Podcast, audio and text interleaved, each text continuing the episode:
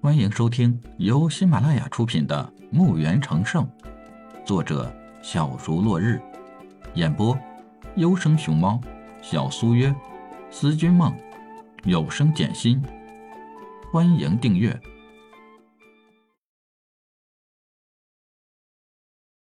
一百一十八集。李海念完诗，抱抱拳，回到了座位上坐好。只有钱玉还在喃喃地念叨着李海刚刚念出的诗句，细细地琢磨着这首诗的意境，久久不能自拔。钱老则是惊叹着李海的才华：“李老弟真是才华横溢，年少有为啊！”一脸的佩服，连连为李海斟酒布菜，客气的紧。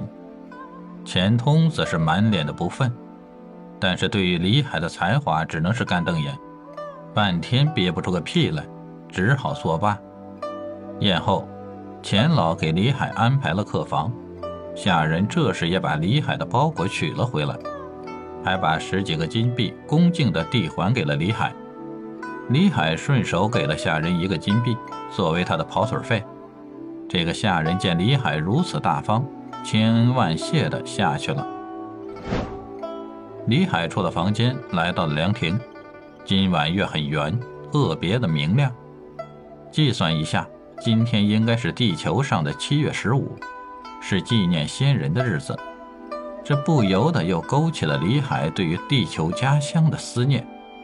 缓缓地取出了长笛，吹起了橄榄树，来纪念家乡和过世的老人。不要问我从哪里来，我的故乡。在远方，为什么流浪？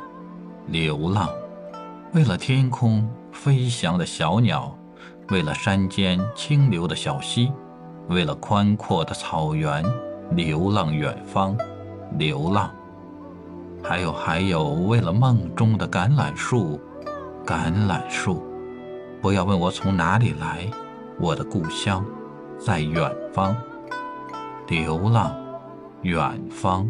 流浪，忧伤的曲子传出老远，在不远的绣楼上，钱玉还在琢磨着李海的那首诗，忽然听到一个好听的声音，有些忧伤。他细细地聆听着这美妙的曲子，笛声在吹着，思念的笛声带着钱玉的眼泪悄悄地流了出来，却没有被他发现。他的纤纤碎步。不由得向着笛声发出的地方而去。他刚刚迈出脚步，笛声停了。他长叹一声，也不知道为什么要叹气，为谁叹气。不知不觉中，钱玉已经走进了李海所住的小院。他此时觉得，自己深夜就这样闯入李海的小院不是太好，但又看到李海负手仰头。痴痴地看着那高空的明月，微风轻轻吹过，吹起他的衣角，一缕清风随风飘在李海的鬓角。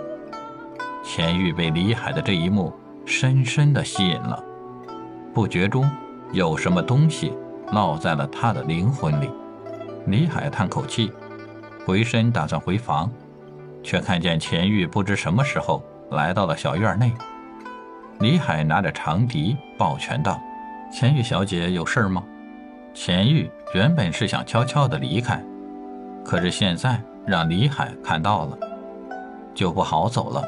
脸颊一红，弯腰施礼：“刚刚侄女听到一个十分美妙的声音，不觉中被吸引至此，还请叔叔见谅。”李海微笑一下：“哼，没事的。”打搅到你的休息，倒是我不好意思了。钱玉又给李海施了一礼。叔叔难道是思念家乡了？李海回身抬头看看高空的明月。是啊。钱玉咬着银牙，好像下了很大的决心。侄女方才听到那个美妙的声音，是这个世间最好听的声音，可否？请叔叔为侄女再吹一曲，不知可不可以？钱玉又弯腰给李海施礼。